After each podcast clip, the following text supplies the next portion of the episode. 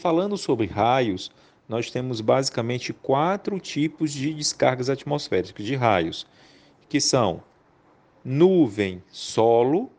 onde a grande maioria das pessoas acham que o raio só faz descer da nuvem para o solo, mas nós temos o raio que é tipo solo nuvem, ou seja, ele sobe,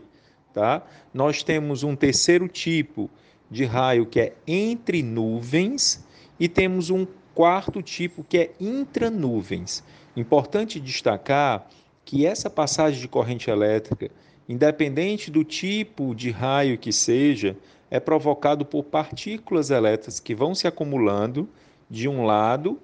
e de outro, formando um grande diferencial de tensão, um positivo e um negativo com uma, uma diferença de tensão muito grande a ponto de romper a rigidez elétrica do ar.